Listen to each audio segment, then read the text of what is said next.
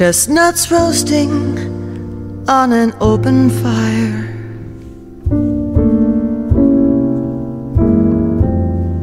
Jack Frost nipping. Sabe daquelas amigas que a gente deve guardar no lado esquerdo do peito, como nos aconselhou o poeta mineiro? Assim é a Cris. Cris é uma amiga queridíssima, uma pessoa brilhante, sensível e que tem como uma das marcas preponderantes o cuidado com as suas relações.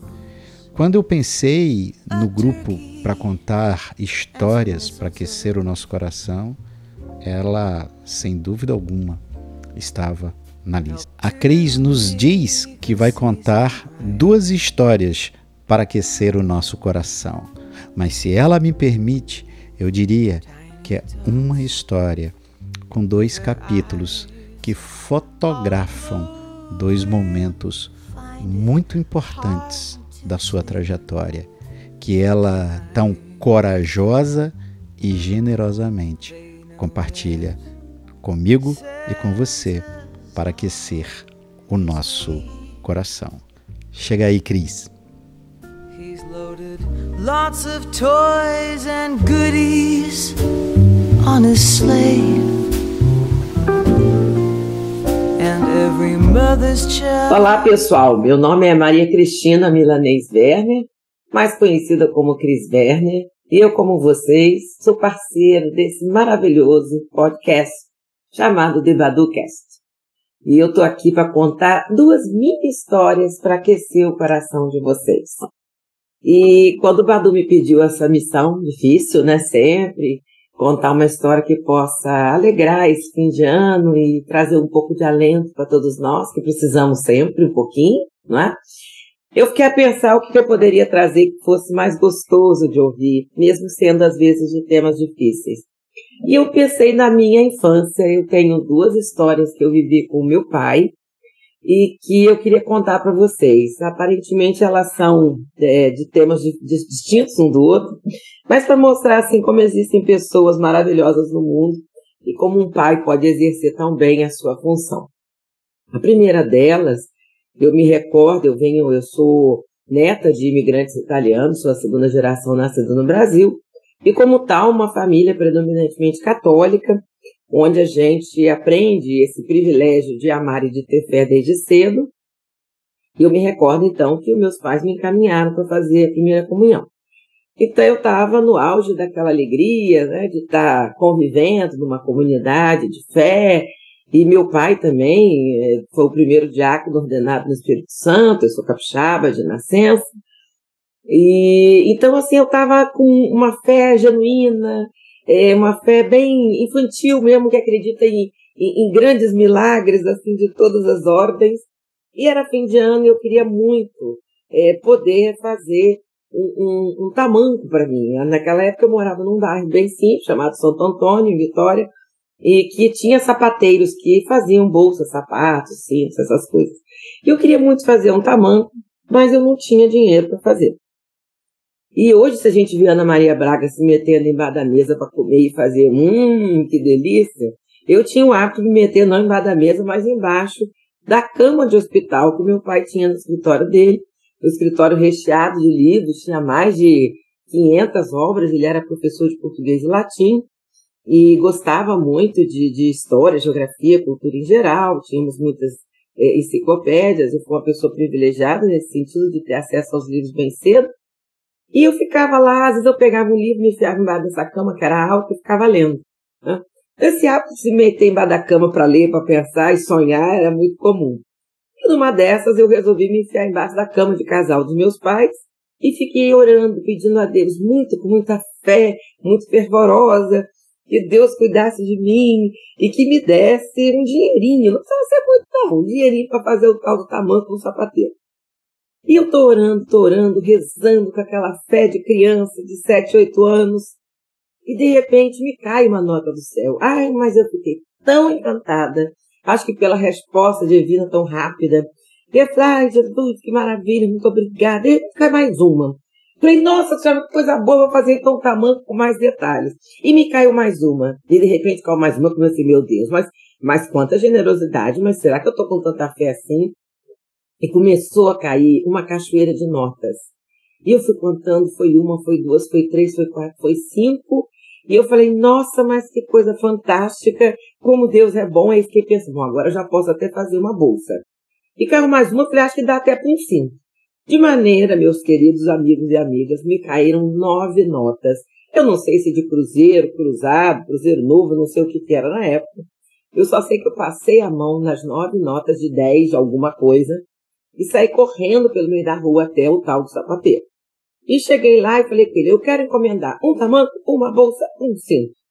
Ele olhou pro meu tamanho, um nanico de gente, né, um toco de gente, raspa do tacho, como meu pai me chamava, se você tem dinheiro, eu falei, tem, tá aqui as notas. Pá, pá, botei as nove notas em cima do balcão. Ele então prontamente encomendou, tirou o tamanho do meu pé, viu o tamanho que seria o, o furo do cinto, a, a, o regular a alça da bolsa. Fui eu, voltei toda contente, serelepe, assim, fiz um bom trabalho, né? Consegui, com a minha fé, meu pedido a Deus, fazer o que eu queria. Quando eu chego em casa, eu morava no sobrado, começa a subir as escadas do sol, ouço meu pai dizendo para minha mãe assim, Ô Júlia, cadê aqueles 90 cruzados que eu tinha no meu bolso? Que não estão mais? E onde é que estão isso? Você pegou? Aí mamãe disse, não, Virgílio, não peguei coisa nenhuma. Eu vi que você pendurou sua calça lá no cabideiro do quarto. E aí meu pai chegou e eu só vi a calça do meu pai pendurada no tal do cabideiro, que era um cabideiro para paletó, então ele colocou a calça com o bolso da calça, os dois bolsos para baixo. Então, à medida que uh, foi fazendo peso no dinheiro, as notas foram caindo suavemente. E eu, embaixo da cama, não vi de onde vinham as notas. E eu rapidamente realizei, como o povo gosta de dizer agora, né? Realizei, compreendi que, na verdade, o, o Papai do Céu é meu pai mesmo. Eu acho que eu já não acreditava mais em Papai Noel, inclusive. E eu muito constrangido, porque eu vi que eu tinha feito uma grande bobagem, porque nós éramos uma família de sete irmãos, meu pai, minha mãe e uma tia solteira que morava conosco na ocasião. Dez pessoas que dependiam de um salário de um professor que dava aula em três colégios, de manhã, de tarde e de noite, e eu torrei o dinheiro do meu pai, da semana, provavelmente, para comprar as coisas que eu queria. E aí não me restou outra saída a não ser contar tudo para meu pai. E eu, muito constrangida, chorosa, chorava e me engasgava e contava. Eu disse tudo que tinha se passado. Meu pai, no primeiro momento, obviamente, não deve ter gostado nada né, do que aconteceu. Internamente, acho que ele deve ter feito uma, uma, uma briga com sentimentos opostos, né? Entre brigar comigo e ralhar. Mas ele respirou fundo, como a gente às vezes deve fazer, né? Respirou de Minha filha, a tua fé te salvou. Como você teve uma fé tão genuína, tão pura em Jesus, que é o menino Jesus que vai nascer, você está perdoada. E aí eu disse a meu pai, então, que aquele seria meu presente de Natal. Provavelmente eu dei um presente muito melhor do que eu ganharia. E assim se passou. Então meu pai teve a dignidade de ser um pai amoroso, que acolhe, né? E que entendeu que eu não fiz por mal, mas eu fiz na ingenuidade. Ingenuidade essa que foi posta à prova na minha segunda história para vocês. Eu acho que passando um ou dois anos, eu já devia estar talvez com oito anos, eh, eu estava numa ocasião na minha casa, e também de novo nesse escritório do meu pai, onde dessa vez eu me recordo que eu estava deitada na cama, lendo, não embaixo, mas em cima, e lendo uma enciclopédia, assim, em cima do corpo, e entrou um tio meu, paterno, irmão de minha mãe, e ele tentou fazer um ato libidinoso comigo, tentou passar a mão nos meus seios, né? E enfiou a mão no meu peito, eu já tinha, né, tido já um pouquinho de seio desenvolvido, e disse que lamentava não poder fazer isso e aquilo comigo. E eu segurei forte na mão dele, larguei ele longe, saí correndo do quarto e contar para minha mãe. Minha mãe, como muitas das pessoas, às vezes as famílias, têm muita dificuldade de imaginar que um homem pode ser tão cruel e maldoso, né, a ponto de querer macular a infância e a inocência de uma criança. De pronto não acreditou. Lamento, mas hoje não critico. Eu sei que existe um processo de negação, que Freud bem explicou, que quando a realidade é tão difícil, a gente tem a tendência a negá-la. E ela não acreditou. E aí eu fiquei por isso mesmo, eu me recordo que eu contei para uma cunhada querida, a Vilma, que me deu todo apoio, isso para mim foi importante. Uma mulher não acolheu, a outra acolheu, mas eu hoje não tenho nenhuma raiva da minha mãe, ao contrário, foi uma mãe muito querida. Entendo, acho que é difícil a gente admitir que um irmão, ou um pai, ou um marido possa fazer isso com algum dos nossos filhos. Passado uns dois dias, esse crápula desse tio nos volta em casa e nós tínhamos uma, uma, uma grande copa, uma mesa com 10 lugares, por conta dessa quantidade de pessoas que moravam em casa. E ele estava, então, nessa ponta, conversando com meu pai e minha mãe. E eu entrei, né, abruptamente na, na cozinha, pra, passando ali para pegar um copo de água. E ele estendeu a mão para me cumprimentar. Né? E eu, dos meus altos, dos meus oito anos, disse com todas as letras: Eu não pego em merda. E aí minha mãe regalou os olhos, deve ter imaginado o ocorrido. Ele sabia do que tinha feito, tinha culpa no cartório. E meu pai calado. Meu pai, essa sabedoria que eu acho que é incrível, que, que me inspira, é, é, antes de fazer qualquer coisa, pensar no que pode estar por detrás de certas ações, ficou quieto. E ele falou só para minha mãe assim, ah, Júlia, eu acho melhor eu ir embora. Né? E se levantou e foi. Né? Aí eu falei, você vai embora e você nunca mais volta aqui, seu pé de cachorro. Pé de cachorro era uma expressão, eu tenho 61 anos, que a gente usava esse devia ser 1967, 68, 9, por aí. Você é um pé de cachorro, você não entra aqui nunca mais, você está expulso daqui. E minha mãe, Cristina, deixa disso, que história é essa? Meu pai está lá. E ele, esse tio, que infelizmente também tinha o nome do meu pai, Virgílio, saiu lá de casa. E aí meu pai me chamou no quarto, no reservado. E perguntou, Cristina, o que foi isso?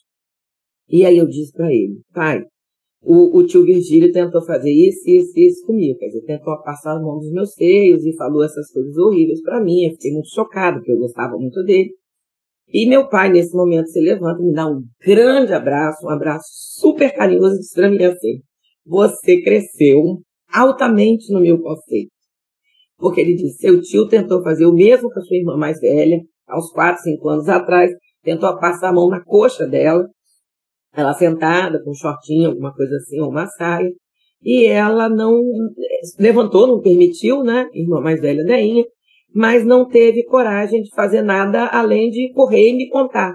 E eu também não tive coragem de expulsá-lo de casa. E eu, com oito anos, né, com a mesma determinação da alegria e da fé, de pedir presentes a Deus no Natal, com a mesma força eu consegui repudiar e evitar uma ofensa sexual mais grave poderia ter transformado a minha vida de uma maneira muito ruim. E aí meu pai me abraçou e disse que eu tinha é, crescido altamente no conceito dele. Isso para mim foi muito importante porque foi um homem, né, que, diferentemente de outro homem que quer agredir, foi um homem que acolheu, que cuidou, né, que foi muito generoso comigo e me deu força, me ratificou nesse meu trabalho de cuidar dos outros, de lutar pelos direitos das crianças, das mulheres. Hoje eu sou uma pessoa ativista nesse sentido, brigo pelas pessoas que estão nas minorias, nas diversidades sexuais, de raça, de religião, e todas as pessoas que enfrentam de alguma maneira situações de injustiça, né, situações de iniquidade. Por isso que eu gosto sempre de estar nessa luta da propriedade de gênero e de todas as interseccionalidades que isso envolve, né? Então, eu guardo hoje com muito carinho o papel do meu pai, que foi muito generoso ao acolher a minha ilusão, né? Baseada numa fé incondicional, que eu espero nunca perder, né? E eu sei que é um privilégio, sem dúvida, ter fé. E também um pai que apoiou a minha decisão, né? No, nos meus altos, dos meus tamancos, aí já tendo uns pés calçados, né? De oito anos, a história de enfrentar um tio ofensor sexual, que é esse tipo de crime que a gente tem que lutar sempre contra, porque pode marcar para sempre a vida de uma pessoa. Eu acho que, de alguma maneira, essa história que eu vivi me inspirou tanto a manter minha fé de uma forma intensa, mas também me inspirou a manter minha luta né, em prol de situações que a gente precisa estar sempre muito atento.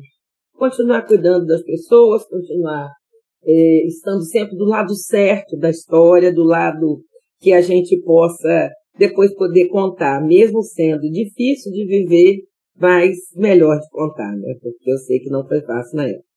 Enfim, então eu tenho gratidão por essa para essas duas Cristinas, a sonhadora e a lutadora, que estão comigo e que me inspiram sempre. E se a minha história inspirar qualquer um ou uma de vocês, é, valeu a pena ter contado.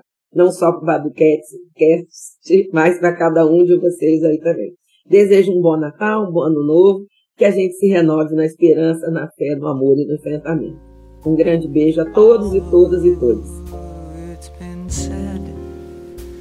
Many times, many